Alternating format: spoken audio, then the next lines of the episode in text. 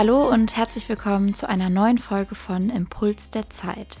Heute geht es mal um Vorsätze und Gewohnheiten und ich möchte euch eben so ein bisschen erklären, wie ich es schaffe, die Ziele, die ich mir immer persönlich setze, auch dann wirklich zu erreichen.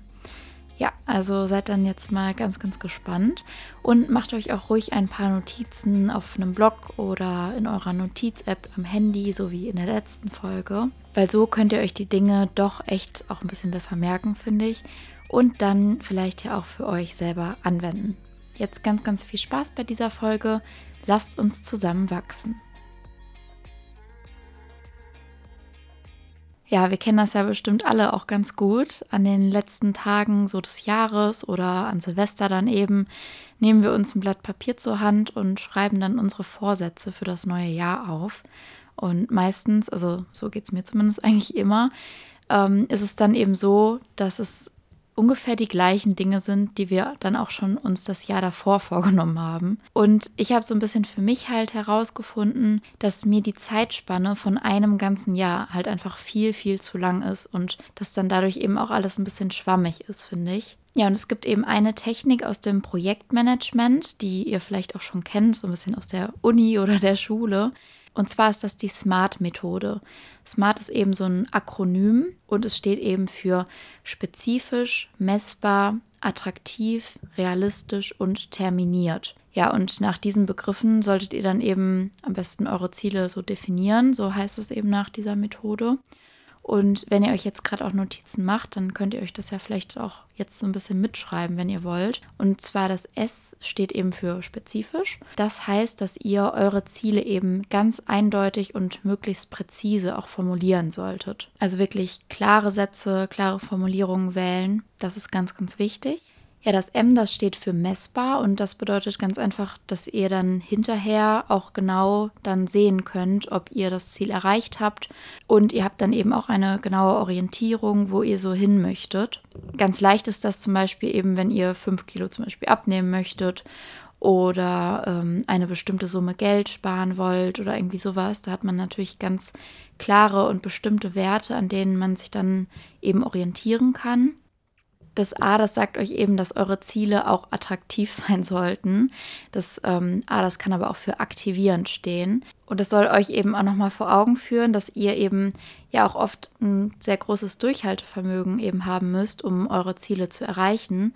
Und es ist halt deshalb auch ganz wichtig, dass das Ziel für euch selbst attraktiv ist und ähm, ja, ihr dadurch eben auch genug Motivation dann einfach auch aufbringen könnt, um dieses Ziel für euch zu erreichen. Also ihr solltet wirklich Lust darauf haben, dieses Ziel für euch selber zu erreichen, weil sonst hat das Ganze eher keinen Sinn. Ja, das R in Smart, das steht für realistisch und soll eben nochmal verdeutlichen, dass ihr das, was ihr euch vornehmt, möglichst realistisch und machbar aufschreiben solltet. Also es darf euch auch schon ruhig herausfordern, also das auf jeden Fall, aber es sollte halt auch nicht unrealistisch sein, sondern einfach auch machbar. Ja, und das T, das soll für terminiert stehen und euch auch einfach nochmal deutlich machen, dass ihr für jedes Ziel auch wirklich einen zeitlichen Rahmen braucht und auch eine bestimmte Deadline zum Beispiel. Also der Punkt ist für mich eigentlich auch mit der wichtigste, weil er eben auch nochmal verdeutlicht, das, was ich gerade auch zu den Neujahrsvorsätzen gesagt habe. Weil wenn ihr jetzt eure Ziele wirklich deutlich und messbar und alles formuliert habt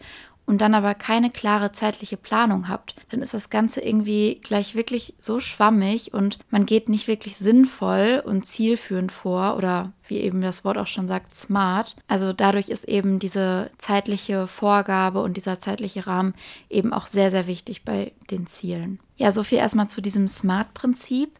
Wenn ihr also jetzt eure Ziele formulieren wollt, dann könnt ihr einfach mal ausprobieren, ähm, ob das Ganze auch was für euch ist und eben das dann nach dieser Methode dann aufschreiben. Ja, und jetzt habe ich ja auch schon gesagt, dass ich für mich eben die Zeitspanne von einem Jahr zu lang finde. Das heißt, dass ich mir eigentlich auch gar keine Vorsätze mehr für das neue Jahr aufschreibe. Ich mache das jetzt seit einiger Zeit halt so, dass ich immer monatliche Ziele setze.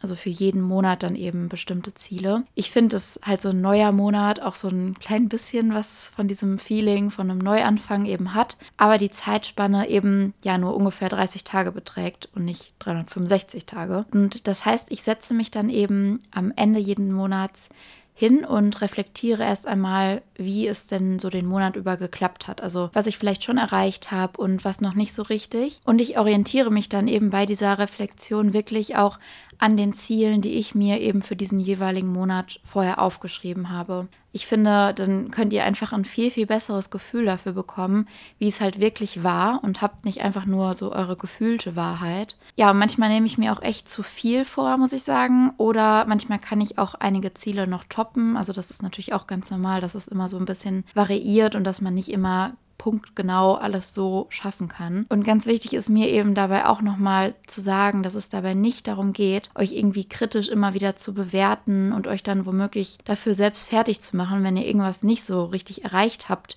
wie ihr euch das vielleicht vorgenommen habt. Ich gehe da eben so ein bisschen mit der Philosophie der Meditation und der Achtsamkeit dran, dass ich die Punkte registriere und wahrnehme und dann versuche, sie nicht unbedingt kritisch zu bewerten weil das ist halt wirklich so wichtig für eure eigene Motivation und auch euer Selbstbewusstsein, wie ihr zu euch sprecht oder eben auch über euch selbst denkt weil das kann euch auch wieder so demotivieren, wenn ihr dann davor sitzt und euch denkt, ja, und das habe ich auch nicht geschafft und das auch nicht. Ich bin so eine Versagerin oder sowas, weil das hilft euch halt wirklich auch überhaupt gar nicht, ganz im Gegenteil. Also ich würde euch dann eben empfehlen, einfach den Monat zu reflektieren und euch dann einfach zu denken, okay, jetzt ist ein neuer Monat, jetzt geht es weiter, weil wie gesagt, Selbstmitleid oder auch Wut gegen euch selbst hilft euch einfach auf keinen Fall dabei, eure Ziele zu erreichen. Ja, und wenn ich dann den Monat reflektiert habe für mich, dann setze ich mich eben daran, die neuen Ziele Ziele für den nächsten Monat aufzuschreiben. Und dabei orientiere ich mich eben auch wieder daran, welche Sachen vielleicht noch offen geblieben sind oder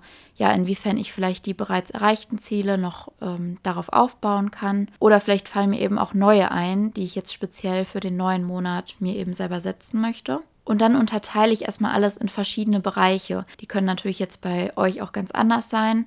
Bei mir sind es immer Uni, Gesundheit, Finanzen, Wohnung, Geschenke und Kreativität. Also so zu diesen Punkten schreibe ich mir dann einfach die einzelnen Ziele auf und zwar dann auch nach dem SMART-Prinzip, damit ich wirklich auch alles möglichst konkret geplant habe. Und ich schreibe mir dann eben diese Ziele immer in meine Notizen auf meinem Handy und auch nochmal auf ein separates Blatt, meistens in so einer Mindmap-Form irgendwie, weil ich das eigentlich ganz schön finde, das so aufzubauen. Und dieses Blatt hänge ich mir dann auch immer über meinen Schreibtisch weil somit habe ich dann halt eben auch meine Monatsziele immer vor Augen und kann sie dann auch direkt abhaken, wenn ich sie erreicht habe. Das ist auch echt was, was mich total glücklich macht, wenn ich etwas von so einer To-Do-Liste oder jetzt eben dieser Liste dann abhaken kann. Ich weiß nicht, ob euch das auch so geht. Ja, und ich mache aber auch noch eine weitere Sache, um mich wirklich auch noch mehr dazu zu motivieren, bestimmte Ziele zu erreichen und vor allem auch, um Gewohnheiten mir selbst anzueignen. Und zwar weiß ich nicht, ob ihr das vielleicht schon kennt. Ähm, ich male mir immer einen Abbott-Tracker. Also übersetzen kann man das ungefähr mit ja, Gewohnheitsverfolger oder sowas. Aber na, wie ihr selber schon merkt, auf Englisch klingt es einfach irgendwie viel besser. Und deshalb benutze ich eben den Begriff Abbott-Tracker. Und ähm, der, wie der Name schon sagt, soll eben eure Gewohnheiten tracken, so aufzeichnen, dokumentieren. Und ich habe euch in den Show Notes auch mal einen Link eingefügt zu meinem Blog und da seht ihr eben auch die Bilder von meinem gemalten Abbott Tracker. Also vielleicht schaut ihr euch das mal eben parallel einfach an, dass ihr den Link mal eben öffnet, damit ihr euch das Ganze eben dann auch vielleicht ein bisschen besser vorstellen könnt. Ja, und so ein bisschen zu der Vorgehensweise kann ich halt sagen, dass ich auch hier erstmal überlege, welche Gewohnheiten ich mir eben für diesen Monat gerne angewöhnen möchte oder mir generell angewöhnen möchte. Und laut einer Studie des University College in London dauert es nämlich ungefähr 66 Tage, um eine neue Routine im eigenen Leben eben zu etablieren. Und nach dieser Theorie müsstet ihr also ja ein bisschen mehr als zwei Monate lang bestimmte Dinge machen, um sie dann eben fest in euer Leben zu integrieren ja, ich schreibe mir dann eben immer diese Sachen auf, die ich als neue Gewohnheit mir eben aneignen möchte und male dann eine Tabelle, die eben vom ersten bis zum letzten Tag des jeweiligen Monats geht. Und je nachdem, wie viele Gewohnheiten ich mir eben aufgeschrieben habe, dann ähm, habe ich eben auch die jeweiligen Spalten dafür. Also ihr könnt natürlich auch eine normale Tabelle einfach malen, also ganz gerade. Aber ich mache das eben irgendwie immer so, dass ich so einen Halbkreis male, weil ich das irgendwie optisch einfach schöner finde. Ja, und dann habt ihr eben ganz viele leere Kästchen noch am Anfang des Monats. Und dann macht ihr das so, wenn ihr eben eine der verschiedenen Dinge an einem Tag erledigt habt, dann könnt ihr das jeweilige Kästchen einfach ausmalen. Und irgendwie hat dieses Ausmalen für mich auch den gleichen Effekt wie dieses Abhaken auf der To-Do-Liste. Also ich fühle mich danach einfach auch gut und bin stolz auf mich selbst, dass ich das eben gemacht habe. Und genau diese positiven Gefühle, finde ich, motivieren euch dann auch einfach weiterzumachen. Ich nehme eben für jede Gewohnheit auch eine andere Farbe. Deshalb habe ich dann eben auch am Ende immer so einen kleinen Regenbogen, wie ihr ja auch schon auf den Bildern auf dem Blog sehen könnt. Ja, das kann natürlich jeder auch für sich selber so gestalten, wie er möchte. Ich persönlich finde das halt ganz schön so. Ja, und ich muss echt sagen, dass diese Vorgehensweise, also die ich euch jetzt so gerade erklärt habe, in Bezug auf meine Ziele mir echt super, super gut hilft, weil ich schreibe mir die Ziele dann echt ganz, ganz klar auf und setze mir eben auch einen genauen zeitlichen Rahmen und berücksichtige alle möglichen Lebensbereiche und habe eben so alles wirklich genau und übersichtlich geplant. Also ich bin auch wirklich so ein Mensch, der gerne Sachen plant und sorgfältig aufschreibt, wie ihr bestimmt jetzt auch schon gemerkt habt. Also ich weiß nicht, ob ähm, ihr das auch gerne so macht, aber mir macht es halt auch total Spaß, irgendwie Dinge zu planen und dann so genau zu dokumentieren. Und besonders eben der Abbott-Tracker ist auch nochmal echt eine enorme Motivation, um meine Gewohnheiten auch echt äh, mir dann anzueignen, muss ich sagen. Weil wenn ich eine Sache dann mal nicht gemacht habe, dann darf ich das natürlich dann auch nicht ausmalen, das jeweilige Kästchen. Ja, aber man möchte natürlich möglichst viele Kästchen dann ausmalen, damit dann am Ende eben auch ein möglichst vollständiger Regenbogen oder eine möglichst vollständige Tabelle eben entsteht. Aber wichtig ist auch hier wieder, dass ihr einfach mit einer positiven Haltung da dran geht und euch nicht direkt schlecht fühlt, wenn ihr mal etwas nicht erledigt habt oder gemacht habt, weil wie auch schon gerade erwähnt, das hilft euch einfach nicht und deshalb würde ich dann da auch einfach so mit der Haltung dran gehen, so dass ihr euch denkt, einfach weitermachen und ich muss auch nicht immer alles schaffen und alles machen und alles leisten.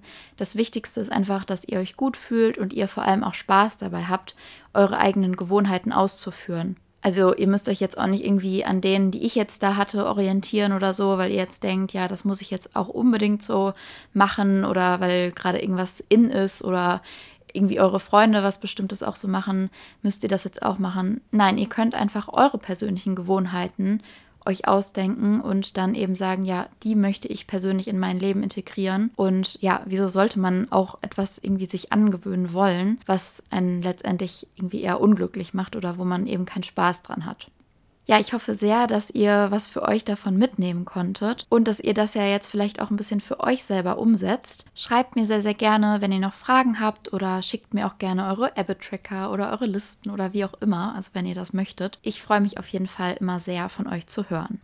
Ja, das war die heutige Folge von Impuls der Zeit. Ich hoffe wie immer, dass sie euch gefallen hat und ihr für euch eben auch etwas mitnehmen konntet. Schreibt mir gerne wie immer eure Gedanken oder auch Fragen bei Instagram, Facebook oder auch per E-Mail. Und wenn ihr sagt, ja, der Podcast, der gefällt mir echt gut, dann würde ich mich auch wirklich sehr über eine nette Bewertung bei iTunes freuen, weil dadurch bekomme ich dann einfach die Chance, noch mehr Leute zu erreichen und das fände ich halt ganz, ganz toll. Vielen Dank fürs Zuhören und euch noch einen ganz, ganz tollen Tag. Ciao!